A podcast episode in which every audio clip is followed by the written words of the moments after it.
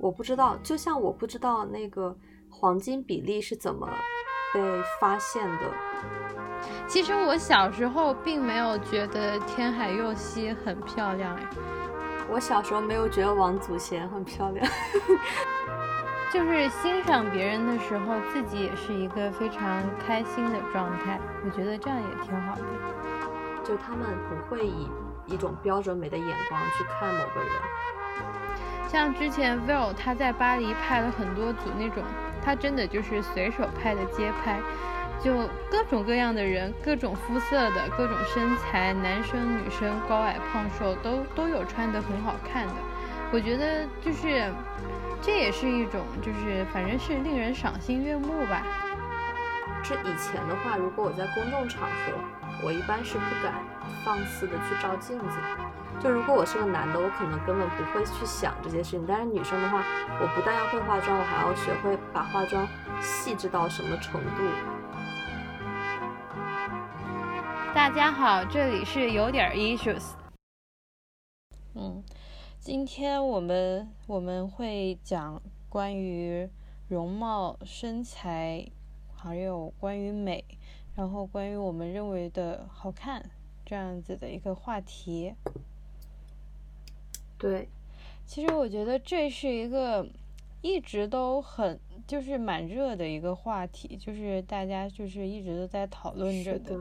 所以我觉得也可以看讨论就没有停过。对，就就而且就是各种各样的标准都有，也有那种匪夷所思的一些 标准，而且是根据时代一直在变的。对，我就觉得这个还蛮神奇的，就是就是它其实就是没有标准的，因为我觉得你看一个东西，你觉得美。其实那个时候就是一个很主观的感受了，我觉得这就是一个还挺自我的一件事儿，就是你觉得美的东西，你就是觉得美，就是和别人就是也不不太特别容易受影响，我是这样觉得。而且感觉它还是有分那种很比较狭义一点的，还有广义一点的，就是有的人他可能只能感受到那种狭义范围内的美。也是长久以来就是大家都能感知到的那种美，但是有些人他可以感受到更多，就是在那个标准之外的东西的美感。嗯，对，是这样子。反正我我可能从高中、大学那阵子，我心里就一直有一个信条，就是美即是正义。然后这个话就套在一切东西上，就比如我买什么小东西，还有。自己要干嘛干嘛都会想着这句话，但是现在，呃，也也不会也不会去否认，就是当时一直叫着的“美即是正义”这句话，或者我也经常说“可爱就是最最厉害的”之类的，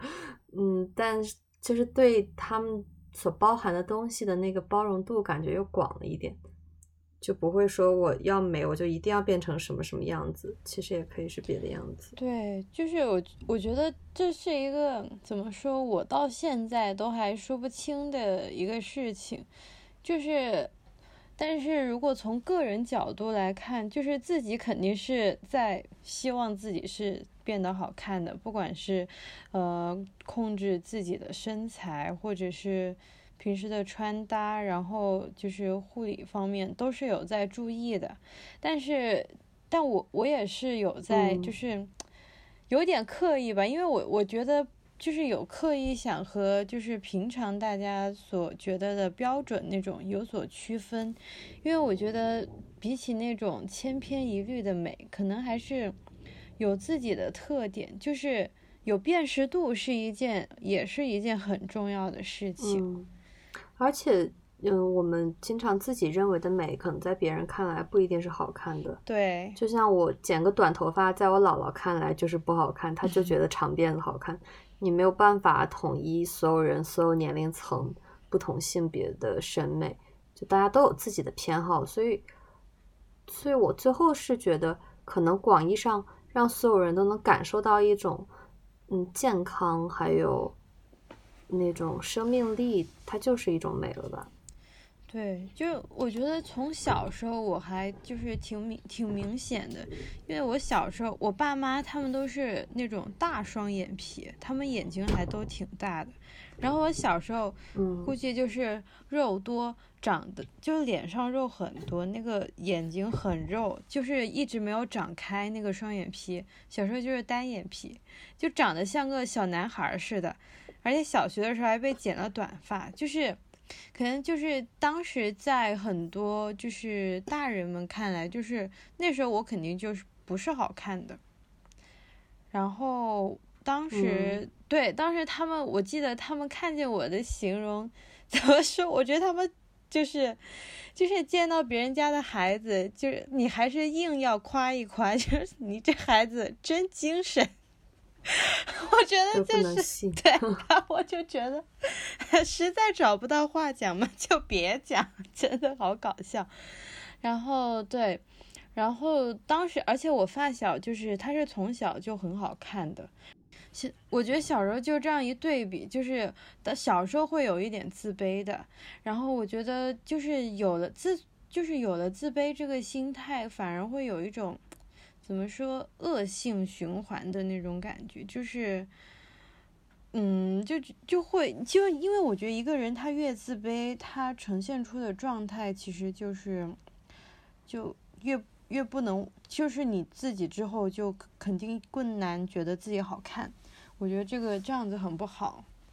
我觉得是有一点别扭的感觉，就是因为自卑，所以会有点别扭，那种别扭感就会对很别扭。是吧？就越越来越不能正视自己，我觉得是这样子，就是一个蛮蛮严重的问题。然后我这个问题一直是到我开始学跳舞的时候就有了一定改善，因为就是学跳舞之后，就是他我我老师会强强迫我，就是一定就是就是当时有一个挺重要的事情，他说你一定要看镜子里面的你自己。就是他，就就推着我，就 push 我在正视我自己，就是去看，然后肯定一开始跳的时候，一开始看的时候，我自个儿也觉得很丑，就是你要慢慢跳，慢慢跳，就是我觉得你在接纳自己的时候，然后就自信的时候，就会慢慢开始变好变美。我觉得这是一个比较大的转变，就是心态上其实对你整整个外貌上的影响是很大的。我跳舞也会看镜子，但是我没有表情，就是我跳舞基本上是板着脸，经常被老师说，然后我就会觉得我好像对于嗯释放魅力，然后让自己显得有魅力这件事是会有点羞耻感，就是比如跳舞的时候，我愿意把动作做得很到位，但是我比较羞于说在表情上也去做一些呃各种情绪的表情，你知道吧？我懂，但是我觉得这个是每个人都会不一样的，因为我觉得每个人他的能量是不太一样的。有的人他就很适合，因为他能量真的很满，他就会很适合做那种释放能量的事情，释放他的魅力，就是很张的那种。就是有的人会比较收一点。不过我觉得这个也跟就是美这个也是有点关系的。我小的时候可能跟你有点类似，因为我也是单眼皮，而且我就一直单眼皮，我就没有长成过双眼皮。然后我小时候经常被人说是很黑，然后他们就骗我说那个接生我的那个护士阿姨。在接生之前去厕所拉了一趟粑粑，然后没有洗手，回来把我 接生出来，我就 比较黑。什么玩意儿？怎么这样骗孩子呢？奇怪，怎么回事？然后反正我妈就经常跟我说，包括就是我妈她单位的阿姨也经常说，就小时候看到我都怀疑不是亲生的，怀疑是抱错了，因为我妈就白白白嫩一点嘛。然后我妈说，小时候就是把我送去我奶奶家，送去乡下，好像住了一个月还是两个月，反正回来整个人就是又黑又皴，脸上全是那种风吹的印子，就很可怕，就也被经常认成男孩，因为我长头发长得也慢，就一直短头发。我有跟你讲过吧？我去体检，那个体检的工作人员上来要脱我的裤子，看我的。看我的生殖器，因为他以为我是男孩子，是就雌雄莫辨。而且我的发小，我有两个发小，有一个是小时候长得特别好看，就是眼睛又大又双眼皮，鼻子又高，嗯，那个发小。然后后来就是现在可能没有小时候那么可爱，但他小时候真的就很很好看，你就感觉他走在哪里都是焦点。他当时在我隔壁班，反正他在隔壁班的时候，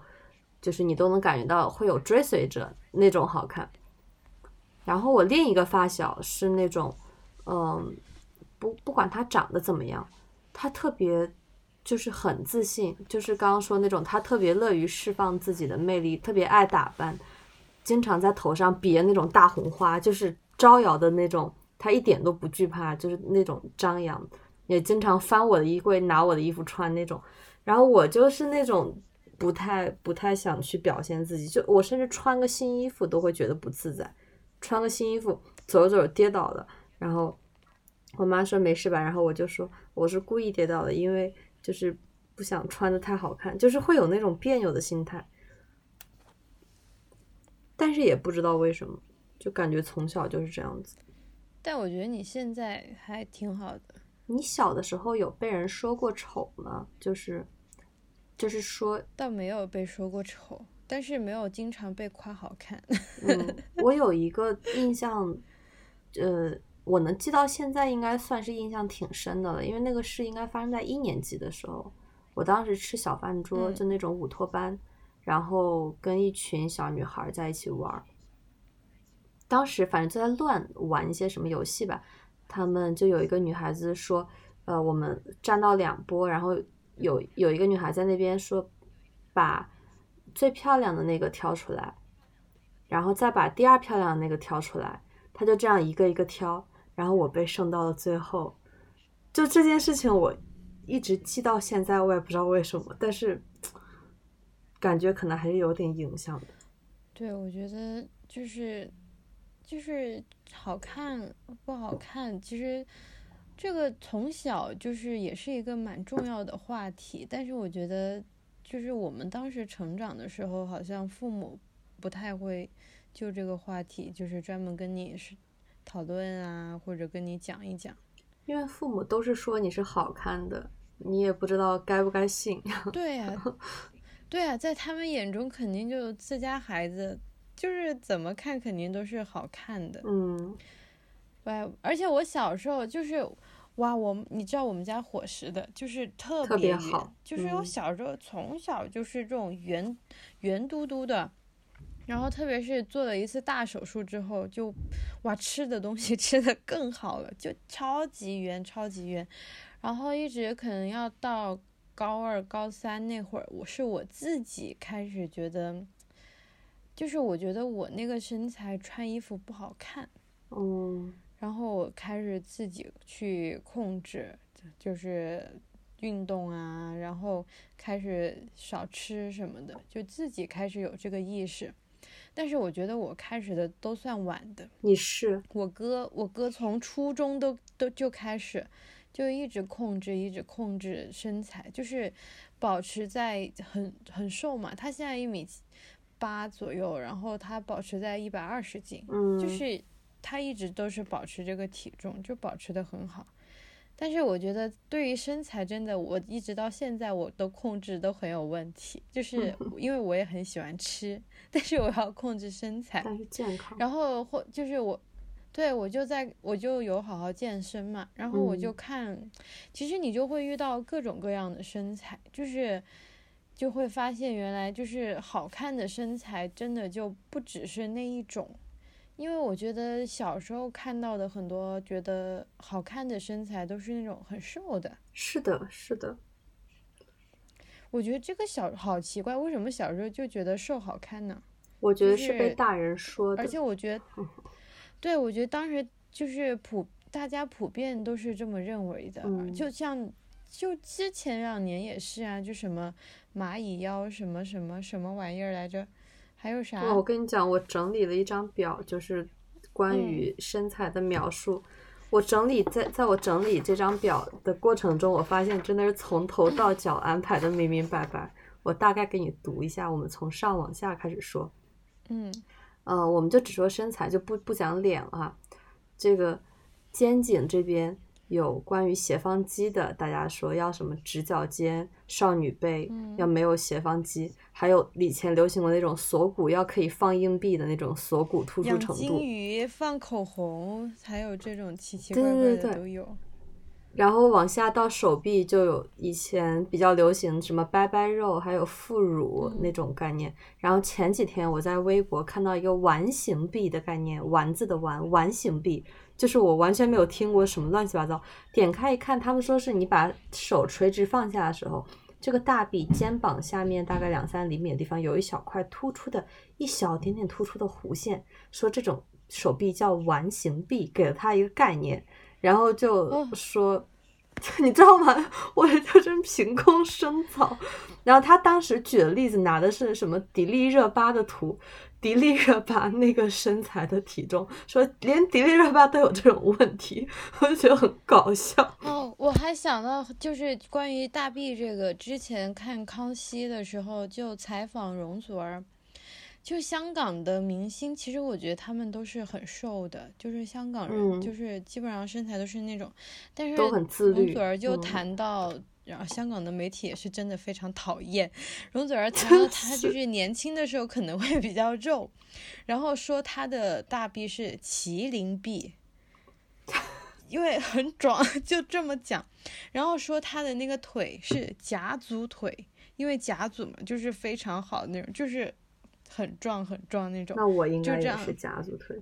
然后还有当时范晓萱也在，范晓萱当时长得也是有点圆润，对，黑珍珠 大石怪喜港。哇，我觉得就是我觉得香港人真的，香港的媒体怎么回事儿？讲些话，就感觉就是大家对于身材就是一直都还蛮严格的，怎么肥细？对，我们再往下看，关于胸，以前就说胸要大，嗯然后后来流嗯行那种性冷淡身材，又想把胸变小，对然后还有人说什么胸外扩，还有什么水哦滴型，这型那型，就以前以前很多同学会穿那种束束胸的那种衣服，就把胸往中间使劲聚对，其实那样非常非常不健康，它会影响你整个胸部的血液流通啊，对对还有对什么什么。我现在都是基本上不穿而，且胸部这个问嗯题，就是每个人胸型都不一样，有的人就是往外扩一点就很正常，就是每个人的胸型就是都不一样的，但是不一样的，但是它也都是健康的。就是我觉得大家就要开始慢慢了解自己的身体的结构，就是我觉得。不管再怎么样追求美，健康还是一个很首要的一个，嗯，对因，素没有哪一个人的身体说他应该是全部人身体的一个模板，我们都要按那个方向来长才是最对的，没有这回事。哦，然后就是腰了嘛，腰就是 A 四腰，还有马甲线，反手反手摸肚脐对。对，还有前阵子不是杨幂有一个那个真的是拉伸的动作那种，哎呦，哦，那个漫画腰，那个那个那个很很伤害那嗯个腰的，就是其实之前还有朗朗朗朗的妻子那个，也是被大家已经开始说了嘛。哦，吉娜，因为说她就算怀孕了，都还有腰身，就是其实这个，因为我觉得对于孕妇还，哎，其实挺制造焦虑的，因为本身我觉得每个人有时候对于自己的身材会有一定的焦虑，然后我觉得怀孕的时候，因为突然身体的变化很很多很大，就是身材已经是一焦虑就挺多。对，就是感觉这也是又在为很多孕妇平添许多焦虑，我觉得嗯，嗯没有必要。我前两天在热搜上又看到了一条谁谁谁的腰围多少的那种嗯热搜，然后我就觉得这种事情真的就一直没有停，一直没有停。我还记得前一两年吧，看到说佟丽娅的腰围等于雷佳音的头围是，嗯六十一，对对对，反正就我就觉得那个腰围已经是很细很细的了，就对，然后嗯腰下面就是臀我都没有写，因为我没有关注臀，但是臀可能就先过掉。腿的话，大家除了腿要长、要直、要白，然后后来还说腿的跟腱要长，然后腿的膝盖骨要小，膝盖骨不可以突出。就是后来他们有我看到有地方就会说，如果他的腿的膝盖骨太大的话也不好看。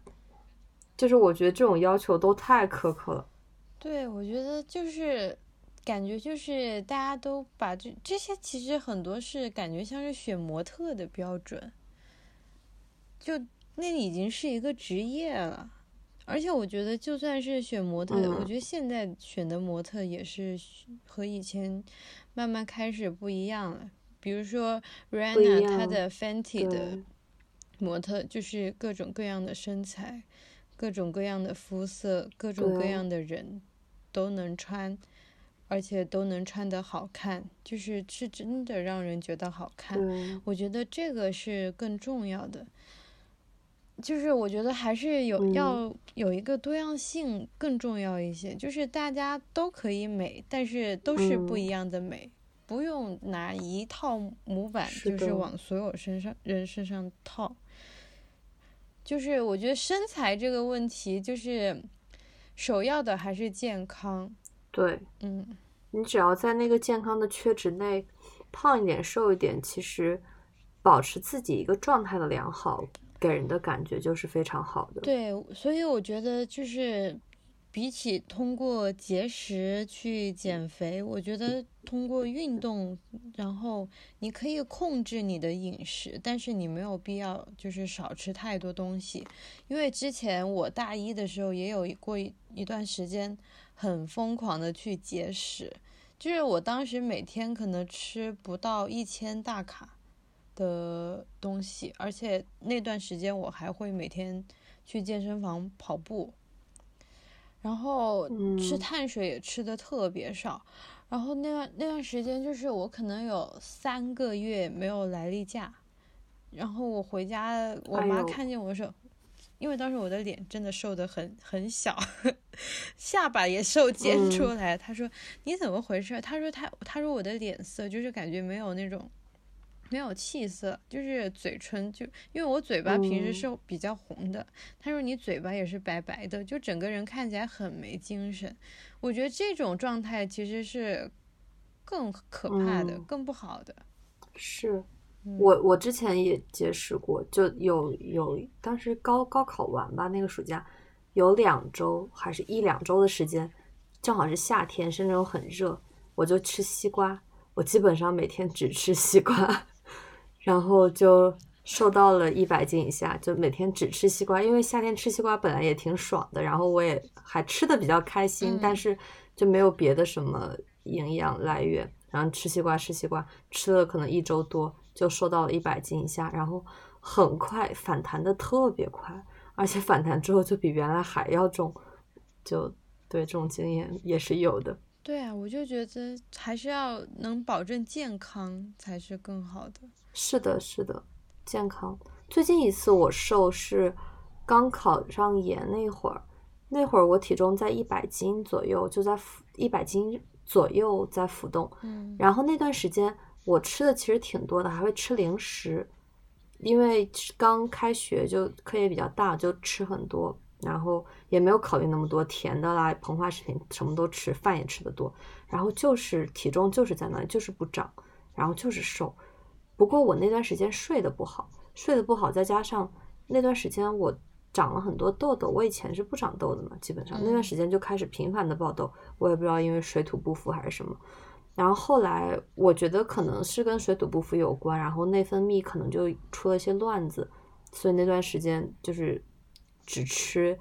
吃很多，但是还是挺瘦的。后来我自己慢慢时间长调过来了嘛，然后健康了之后。吃得好，睡得好之后，体重又上来了。我就觉得，是不是说这种状态才是我比较健康的状态？对，就现在心情也比那个时候要好一点。那个时候压力也很大，是不是说我现在的体重其实是一个对我来说是最好的，也不是最好，是一个比较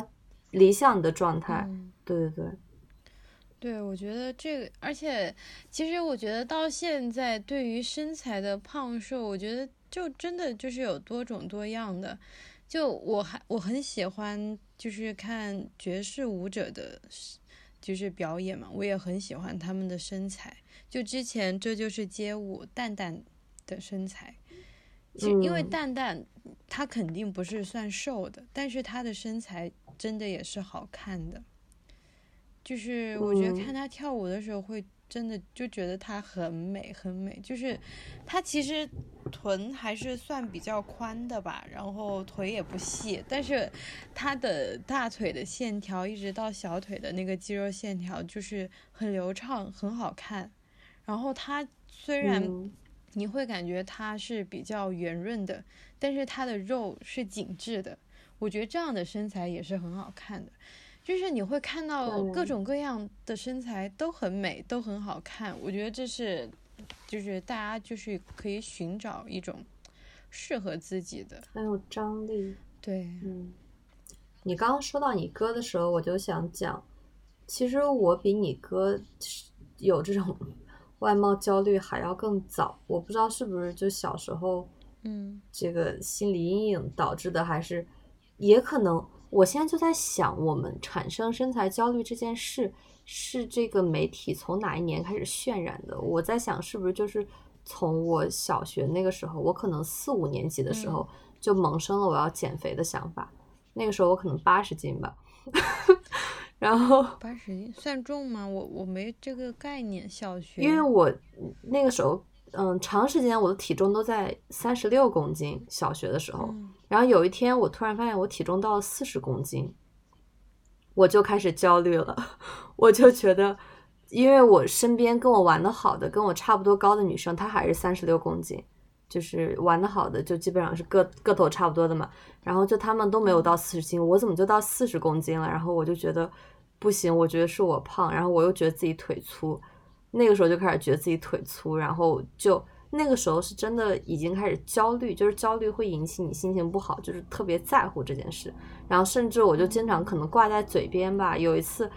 就是大家开班会之类的，哎，我就小学玩的挺好的一个女生，她就在班上班会上很大声的说我我要减肥什么，说我要每天想着减肥什么。然后我还被老师说了，说你那么瘦，你减什么肥？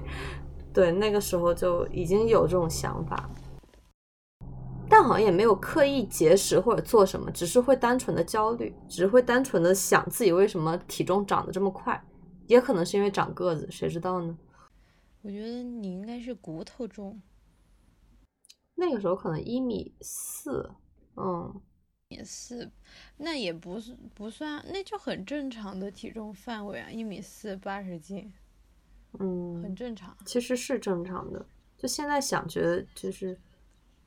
哎，觉得如果那个时候没有焦虑该多好。可能也是一种觉得和大家变得不一样了，就有有一点焦虑。我觉得小时候我是会容易因为自己如果和大家有什么不一样，会有点焦虑，就是感觉如果你什么都和大家一样，就会有一定的安全感。但是不知道这种想法从哪来的。我现在觉得和大家都一样完全不好，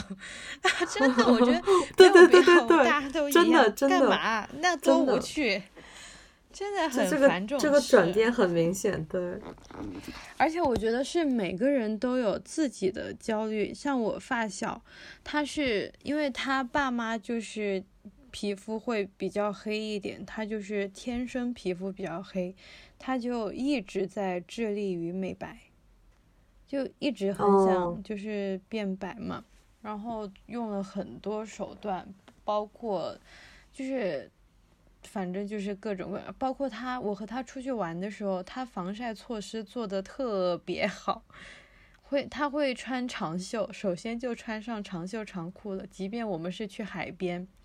然后防晒霜会涂得很厚，同时会带一个补的防晒霜，会带上防晒喷雾，然后会再带一把遮阳伞，然后他还会戴帽子和墨镜，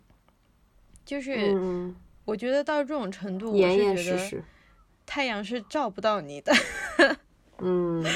对我我是他他就是觉得他一直到现在都觉得自己再白一点就更好看。就是我觉得肤色也是一个大家都挺，而且我觉得是中国人会特别在意美白这个事情，因为我记得三丑。对，我 记得当时我和我妈在在迪拜还是在欧洲玩的时候，他同事有托他买一个 Chanel 的。什么粉底液来？不是也哦，应该是一个精华液来着。那个是美白的，然后发现，在欧洲并没有这一款卖，因为那个只针对亚洲人才 开发的美白的东西。因为就是他们他们那边就并没有想着一定要美白，为什么一定要美白？白也不一定那么好看。就我觉得这个就是也是不知道什么时候开始，就中国、韩国、日本，就是大家日本好像还好，我觉得是韩国很明显，就是一定要白的。就是像什么像灯泡一样，唰发光，对，是闪闪瞎你的眼那种程度才好。因为，哎，我觉得这个也是挺挺那个的。我自己不喜欢太白的人，是我我觉得我我以前，嗯，反正我转学之前都没有觉得自己白，因为就是在北方很多女生都白嘛，我们家那边江苏。然后我当时就一些同桌，我同桌什么就经常跟我说，呃，虽然我皮肤比他好，但是他比我白呀，就是一白遮三丑，他就经常拿这句话来 跟我讲。然后后来我我不喜欢这句话。我转学到深圳之后，开始有很多人说我白，然后我才意识到，好像我也不是那么黑，嗯，都是就是对比出来的这个颜色肤色，难道不是对比出来吗？你说你去跟白人比，你去跟。非洲人比就是这个东西吧，哎，对，没必要。我觉得就是像小麦色那种，其实很健康，很有光泽，也很好看。然后我觉得皮肤状态好就就可以了。就是我觉得皮肤有光泽是更重要的，比起它是什么颜色，就就是你精神好的时候好像有的人皮肤天生是哑光的，真的吗？好像有的人皮肤是哑光的，嗯，我不知道，因为我不是，我也不知道，但是好像有人是。我是我也是，我觉得跳舞是一件很好事情，因为就是我是跳舞之后才接触到。也有那么多舞者，他会选择美黑，他们觉得这样子更美。就是，嗯，就是我跳舞之后会接触到各种各样的美，我就觉得真的很棒。然后包括男生自由的人才跳 waking 或者这样子，我就觉得他们也跳得很好看。像昨天不是我和我朋友去，嗯，去蹦迪，然后来了几个跳 voguing 的人。然后就是有两个男生，一个是留了长发，然后还有一个男生他是穿的一个连体服，然后是黑丝袜，穿了高跟鞋，但是他们的肢体，你就从他的姿态就可以感觉到，哇，这个人真的好美，就是你会觉得他在发光。我觉得这种，我觉得一个人整体的一个气场和状态，才是更能让，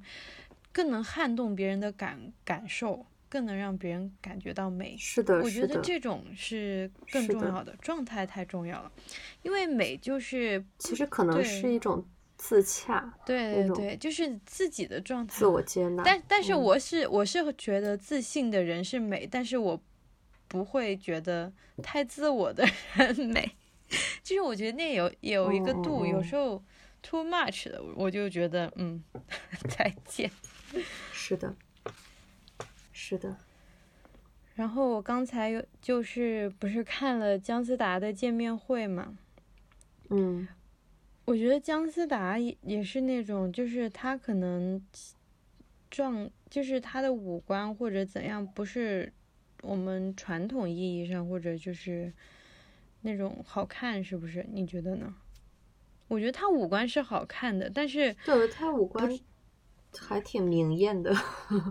对，但是不是那种就是大就是所有人就是不像比如说一眼惊艳型的，不是那种。对对对，但是我我会我是会很喜欢他的眼神，就是他在那个见面会，他不是拍拍了几张照片，然后发在 Instagram 上，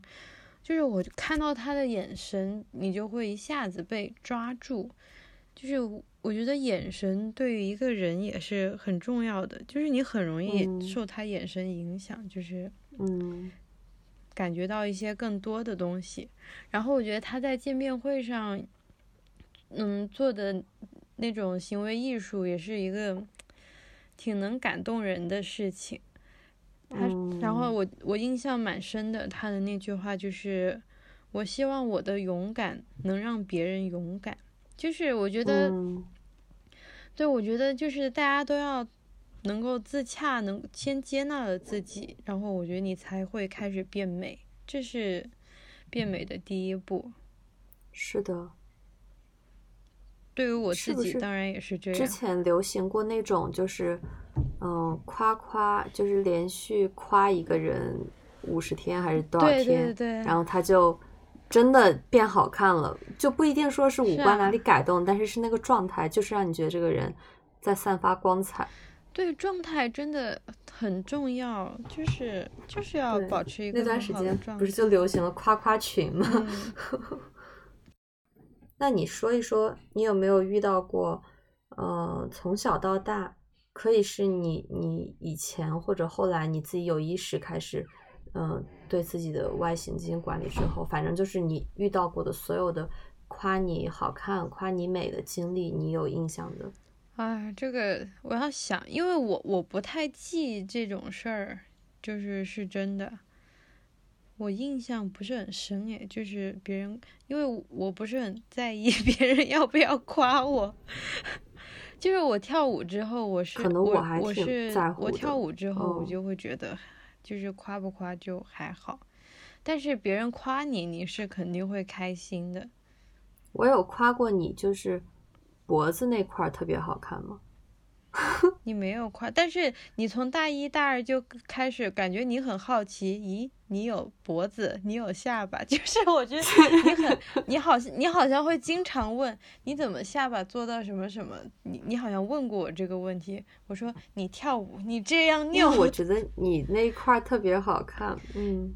我觉得你就是耳朵下缘这里到脖子这个区域，有的时候我从背后看你的时候，觉得这一块特别好看，就是我会很关注这种地方，这种奇怪的地方，你关注骨相吧，我觉得是因为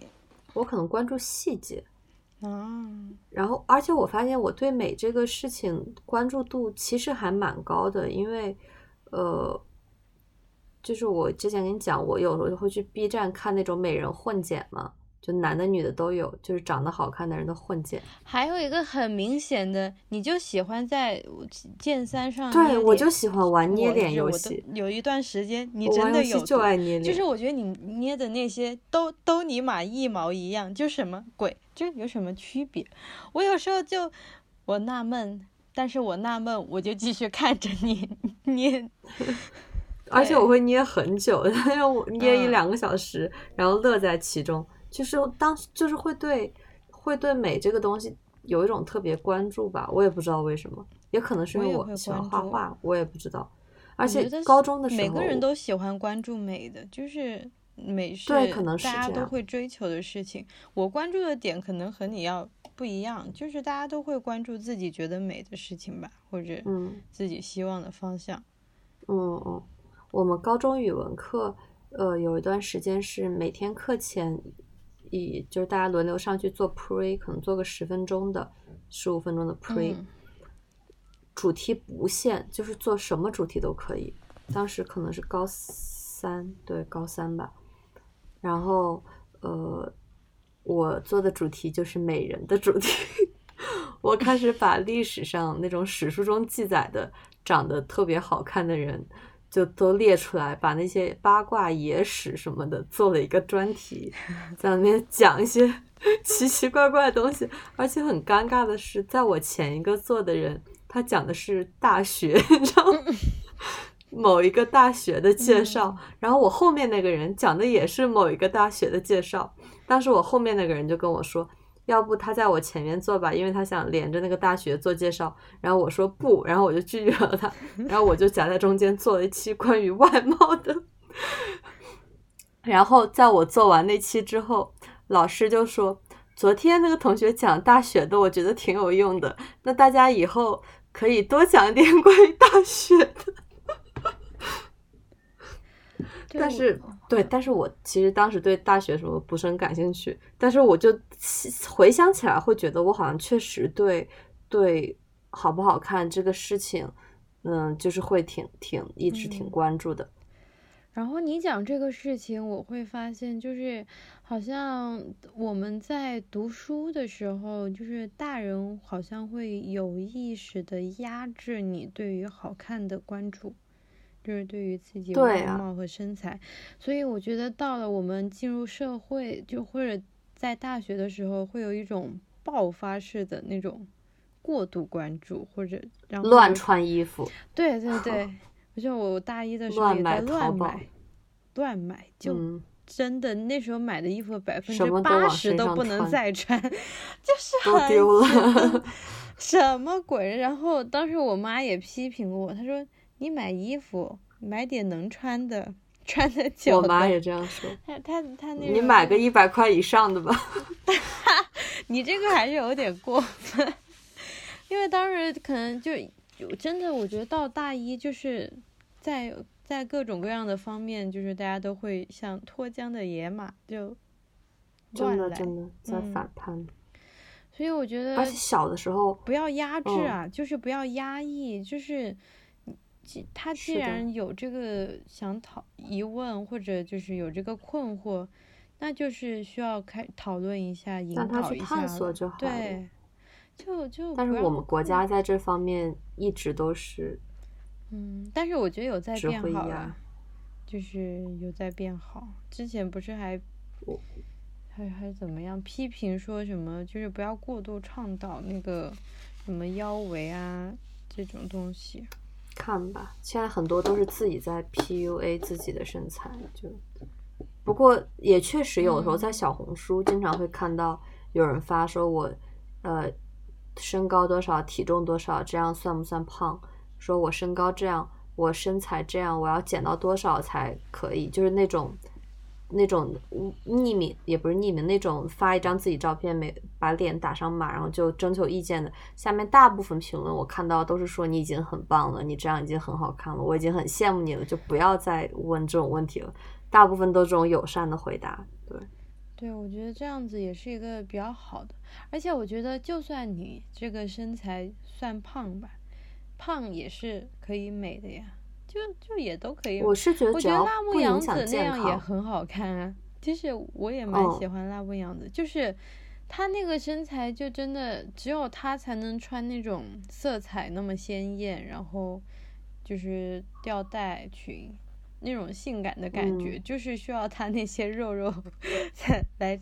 穿出来的。就我觉得微胖就是只要健康就好，就但是超重如果影响健康的话，还是要。控制一下，对我觉得健康是美很必要的条件。就是如果一个人他很瘦，但是很病态，我也不会觉得他美。嗯，就是有些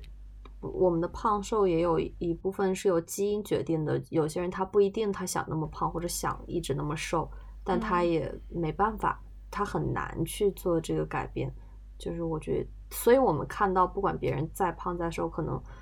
多点包容，少点言语攻击，就是，就关你屁事！你不要，你是什么鬼？就不要说那么多。希望大家都自信一点，勇敢一点。所以我其实很爱听，除了我妈之外的人夸我漂亮，我就会觉得讲的是真的。我大概小的时候，我刚跟你讲，我小学时候就是会觉得自己丑嘛。然后那个时候，我会听到我说那个长得很漂亮的发小，他就是说过那种他觉得我是我们班长得最好看的这种话。但是我一定程度上也觉得他那是在偏爱我，因为我们是好朋友。然后后来我又听说过一件很搞笑的事情，我可能也跟你讲过，就当时选那种在校门口执勤的朋友，那种小小朋友们，然后我们班里。当时的班委在竞选，然后我不在，因为我当时不是班委。当时有人就提名我可以去，然后被另一个班委否决了。我听说原因是那个班委觉得我比他长得好看，不想就是跟我站在一起。然后这个理由我当时就觉得很奇怪，就是因为他在我眼里是那种，呃，很会打扮自己那种小女孩，觉得自己可能是最好看那种小女孩。我就在想，为什么要跟我比？为什么会觉得我比他好看？他明明就看起来是很自信的那种啊。对，其实我整个小学就处于一种很混乱的状态，就别人夸我好看，我可能都觉得是在是假的。然后我觉得一定程度上可能有自卑，还有一种自我厌恶吧，可能我都没有意识到。然后后来我大概意识到的时候，是小的时候有人说我像周迅，然后我小时候就觉得周迅不好看。就我，但凡是有人说我长得像谁，谁跟我有点像，这个人的颜值在我眼里立马就下降了。所以小你小时候就是觉得自己不好看，我可能也没有，就是那个我觉得自己不好看这件事没有非常嗯明显的被我承认过。就像我上次跟你讲，我不想承认，我其实不爱听歌这件事。但是我内心深处应该是那么觉得的，只是我不愿意承认，因为觉得承认了它就是真的了，我就不想承认这件事，就就很别扭嘛。对对对，嗯，哎，就觉得太可怕了。还好现在好多了，现在已经掰回来了。长大之后听到别人说你好看，大部分就觉得那应该是真的吧，对吧？因为我我我是觉得。因为我们大学见到的时候，比如说之前，嗯，穿汉服出去啊，或者就是你要演出啊，或者就是装扮好的时候，别人夸你的时候，我都我都觉得你特别坦然，因为你都说谢谢，就真的就是那种 I deserve it，就我我觉得你这种状态也很厉害啊，嗯，好像之前在哪里也是看文章。对，我觉得是长大之后你接触的信息多了，小时候也没手机，就你听到的只是你身边人给你灌输的那些，还有你看跟大人学的那些。后来你接触信息多，你会看到有一些嗯文章开始教你说，就是你要坦然接受别人的赞美，就不要过度谦虚。就其实有的时候别人的赞美，嗯，他不是想听你过度谦虚的，我觉得也是有道理的。嗯，对，我我也觉得，就是这也是我觉得从小受到的教育，因为小时候都教你要谦虚，要怎么怎么，中国人就是有十分只说五分这种，所以就感觉凡尔赛哲学这种东西只会在中国出现，就就有一说一，我觉得就挺好的呀，就是大家都嗯。实诚一点，好不好？嗯，对呀，是吧？这个还蛮重要的，是。我想一下，我是喜欢看什么样子的？我我也会喜欢看那种混剪，就是之前看香港的八九十年代那些很好看的女演员的混剪，嗯，嗯，然后对，然后就我还是很喜欢看 景月和小八的视频。你确实很，我没有觉得景月好看，但是我觉得小八很好看。我发现中国年轻一代的模特，国内的模特就是有挺多是他那种类型的。就是我最近在小红书上发现，最近是不是有什么服装秀？上海那边上海时装周有一些模特在剖图，然后我就觉得他们长得都比较类似那种架构，骨相会很像的，就是。嗯嗯嗯，对，但是我也很难形容，不懂那么多专业术语。说起骨相这个问题，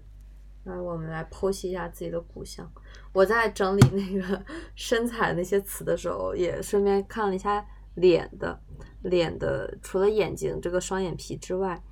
嗯，还有颧骨嘛，就是近些年大家会关注颧骨、颧弓是不是外扩，颧骨是不是太高？以前颧骨高会被说丑，现在颧骨高有的时候说是一种特色，就也不会一味说它丑了。然后下颌线好像关注了很多年了，这个东西我我到现在也没有，我也在关注。然后还有双下巴的问题也是一直在关注，咬肌的问题一直在关注。然后我我觉得最夸张就上次你问我的那句。觉得自己的耳朵，耳朵太小，耳朵太贴脸。因为你问我的那天，可能前一天还是就那当天，我刚好就看到，不知道哪个营销号还是小红书还是什么地方，我就是看到有人不止一篇的文章在说关于耳朵这个问题，嗯然后我就是又一次感受到了，嗯，就是一些奇怪的标准开始浮出水面。然后也是可能在看这些模特的时候，我突然就觉得，以及因为我现在身边都是基本上都是呃白种人同学嘛，我跟他们待久了之后，看自己就会觉得自己的脸好平啊。你看看完模特之后再回来看自己，也觉得自己的脸好平，又平又大，就觉得长得很奇怪，看自己长得奇奇怪怪的，好像那样才是就是一个人正常的长相。然后我觉得也不太对，就这种想法也很不对。人种不一样吧，就是这个都不一样啊。而且对，是你人种你比如不一样。说再从面相那种来看，脸大是有福气。是这样，是这样，每个人嗯都有他的特色。之前也有同学说过，就是觉得我脸型比较好，然后他觉得自己脸型不好看。虽然我觉得他脸型也挺正常的，所以呃，大家都会对自己或多或少有一点嗯，不满足。对，所以整容的人那么多，中国整容的人也是越来越多的。都整成一个样子了，嗯，嗯，我觉得整容还是适度比较好。我觉得也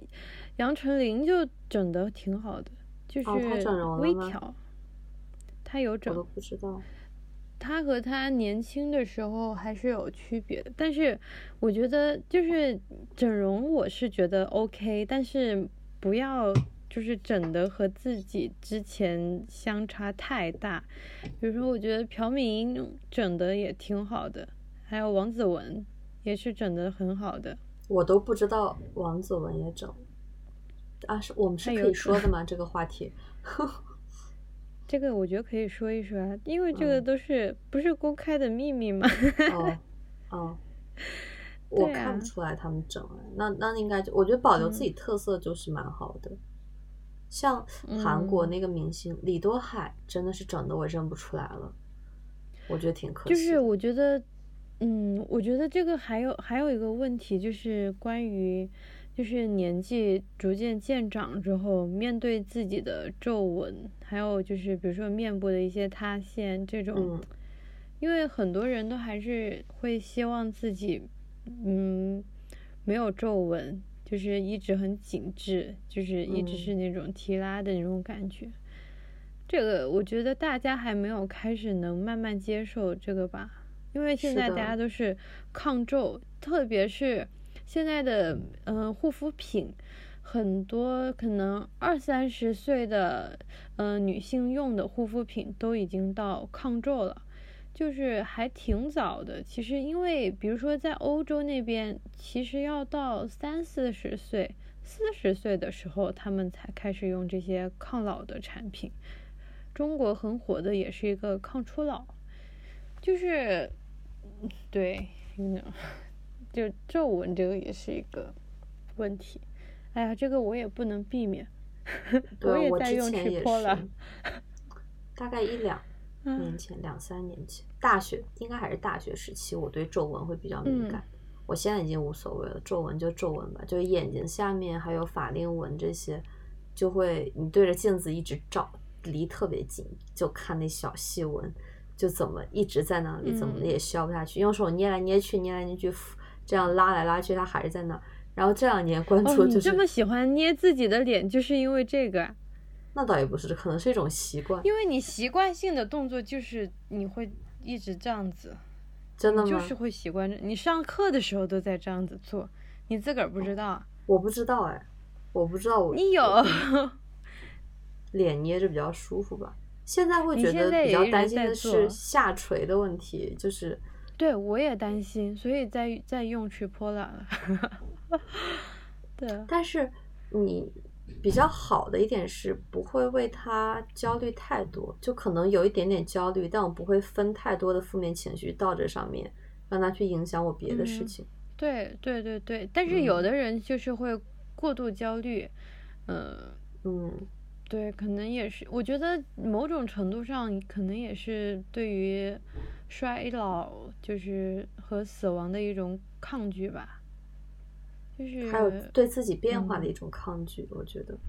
对，因为我觉得本来接受自己年龄的增长和状态的一个下降，因为我觉得身体机能从三十五还是多少岁之后，其实会开始慢慢退化的。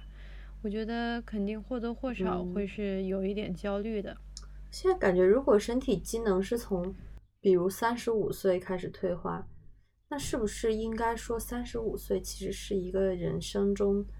那个生命的峰值，那是不是其实我们正常死亡年龄应该是七十岁左右？不 是，他那个又不一定是正态分布，又都不一样，而且每个人的。我就是在瞎讲，无所谓了。嗯，哎，没事就瞎讲讲。哎，我觉得抗老这件事儿，因为我自个儿也挺在意的，还是。我，但是我是比较顺其自然的，就是我确实也会在用 抗皱或者是提拉的美容仪，但是我没有很焦虑。就是我觉得通过运动啊，或者保持自己一个身体有活力，然后状态很好，精神好，我觉得这个就够了。开心最重要，还是开心最重要。嗯，心态很重要。就哎，一百一的人，一个开心的人，看一个一百斤不开心的人，那我宁愿做一个开心的人。其实我觉得，我我觉得人生就是一直在对自己的过去进行一个补充说明，所以我们每一次的都会对之前的对话进行一个补充说明。因为我不知道它历史，我猜的会不会是自然某一个螺旋上就是这样从自然的动物还有植物上面搜集来的数据后来得出来的呢？所以，所以我们觉得的黄金比例是一个本身很自然而然的东西，但是我们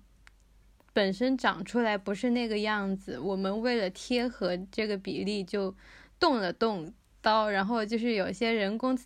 介入，但是其实我们本来的样子也是一个自然而然的东西。对，所以我觉得，如果我们能更多的去感知到我们本来的样子的自然的美，我觉得这才是人类有智慧的，把智慧用在实处的一种体现。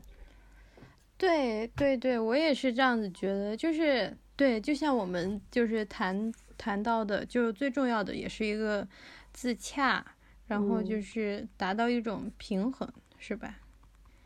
我觉得这两个词还蛮关键的。嗯，你刚刚说到小红书上，就是有人把明星脸调成那种标准比例，觉得并没有原来好看。我想到也是我今天刷小红书看到的，有一篇是说，嗯，鉴于大家现在都。都都欣赏都喜欢一种模板的美嘛，那种整形模板那种美，但是现在这种这种脸太多了，所以却是那些就是保留了自己的特征，甚至是你一眼看过去有点丑的特征的，比如小眼睛，比如嗯厚嘴唇，就那种嗯可能你一眼看过会觉得有点丑的特征的人。反而会更容易被人记住，而且越来越耐看。你发现他那些特征给他带来的独特的美感，我觉得还挺有启发的。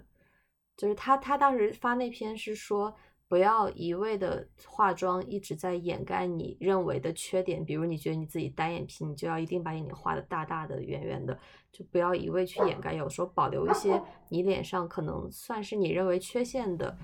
地方，它反而会成为你的特点，在别人一眼扫过去的时候，你反而会更容易被记住，给人留下一个深刻的印象。就就感觉，嗯，除了你本来就是五官或者就是你骨相的那种感觉，还有你整个人的神态、气场都很重要。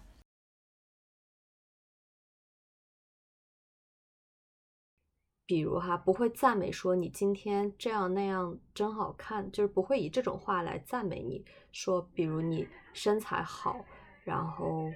嗯眼睛好看啊，鼻子大，就是不会以这种话来赞美你，反而会去说。我现在在英国这边，就是跟美国同学接触，也感受到了他们赞美的一种表达方式上一点转变，他会说我喜欢你的衣服，我喜欢你今天的发型，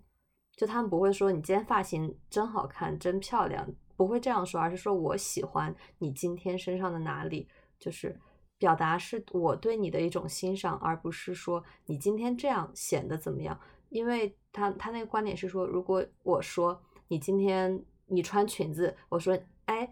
小北，你穿裙子比穿裤子好看，然后你可能就会记住这句话，你以后可能就会多穿裙子。即使有时候你可能觉得穿裤子更舒服，但是因为你觉得，嗯，你已经有这样一个印象，别人会觉得你穿裙子更好看，它反而会可能成为一种束缚。你明白我意思吗？我明白，但是我觉得这是一件，呃，不可避免的事情。你看，就算就是。他说的是我喜欢，如果我真的很 care 这个人，然后我会，我肯定会希望多做一些他喜欢的事情。其实这个在某种程度上就是会影响到我的，但是我觉得没有关系啊，因为我觉得赞美的话通常是会令人开心的。就看，反正总是会影响的，说不清楚他的好坏。我觉得，可能也是看就。就如如果引申到我们还是拿小红书来举例吧，大家可能会说，呃，哎，那个姐妹好瘦啊，就是比如一六八一百斤，就身材好好，就是这种赞美多的话，如果她胖一点，可能就会焦虑，因为她知道自己在那个程度的时候会受到更多的赞美。哎，是不是有点像上也是上期我们聊的画画的那个时候，你你问我是不是因为别人夸。经常夸我画的好，所以才怎么样？是不是有点类似那种心理？我也说不上来。